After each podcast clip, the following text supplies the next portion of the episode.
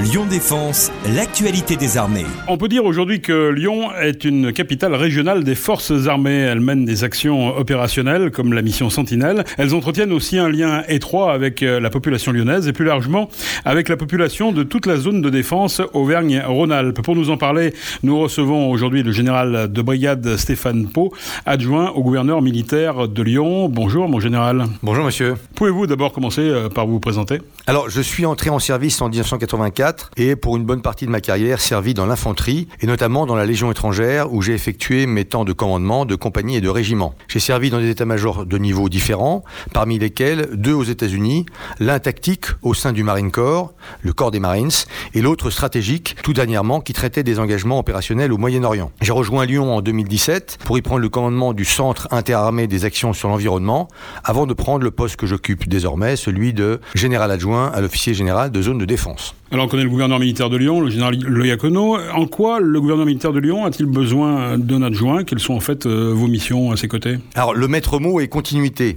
Je suis directement subordonné à l'OGZDS, qui est aussi commandement de la zone terre, et je dois être en mesure d'assurer sa suppléance en cas d'absence ou d'empêchement provisoire, voire son intérim. Hormis cette mission de suppléance qui m'impose de me tenir au courant de tous les dossiers, je suis particulièrement chargé d'assister le général dans les missions de sécurité publique et de sécurité intérieure en appui des forces de sécurité. Par ailleurs, il m'incombe de mettre en œuvre la politique de rayonnement au titre des opérations interarmées sur le territoire national, grâce notamment au réseau des délégués militaires départementaux. À ce titre, j'entretiens des relations avec ceux-ci, bien sûr, mais aussi avec de nombreux acteurs extérieurs de la société civile. De quelle façon intervenez-vous? Le domaine opérationnel se résume actuellement, bien sûr, au déploiement du dispositif Sentinelle. Dans ce cadre, je suis avec l'état-major en relation avec le PDDS, c'est-à-dire le préfet délégué à la défense et la sécurité, et le CPCO, Centre de planification et de conduite des opérations, qui se tient à Paris. Ceci va pour le niveau régional et zonal, c'est-à-dire dans le dispositif dans son ensemble, mais aussi au niveau départemental, en coordination avec les DMD, les délégués militaires départementaux. Ponctuellement, dans le cadre d'une réquisition ou d'un recours du préfet de zone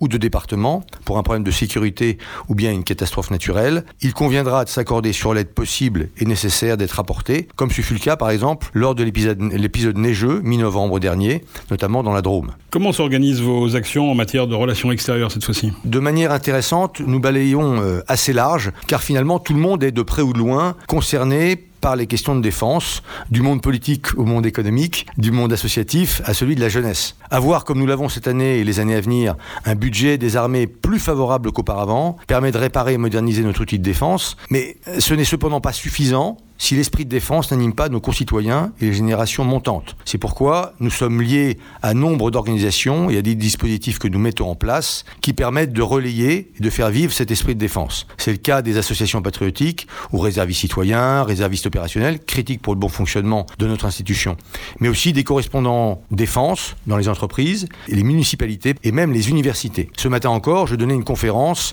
dans une université sur la défense. Un dispositif particulier mérite d'être mentionné, qui concerne notre jeunesse et auquel je participe, c'est le trinôme académique. Celui-ci associe le ministère des Armées, le ministère de l'Éducation nationale et de la jeunesse et l'Institut des hautes études de la défense nationale, auquel également est associé depuis peu le ministère de l'Agriculture. Cette dernière organisation a mis en place, dans le cadre du plan Égalité des chances, depuis le milieu des années 2000, un maillage qui permet de faire passer des messages dont la défense de la France a besoin, mais également à la fois de créer de réelles opportunités pour certains de nos jeunes. Enfin, ce réseau de relations et d'action permet de créer des conditions favorables au recrutement, et dans les armées, c'est bien 25 000 recrues nouveaux, nouveaux engagés tous les ans. Ce réseau est également favorable à la nécessité permanente de reclassement et de reconversion. Enfin, pour terminer, quels sont les grands rendez-vous pour euh, cette année 2020 qui, qui débute L'année 2020 verra des rendez-vous similaires à 2019, tels que bien sûr la journée nationale des blessés de l'armée de terre en juin, le 13 juillet, c'est-à-dire le 14 juillet à Lyon, le concert du gouverneur avec les enfants des écoles en novembre,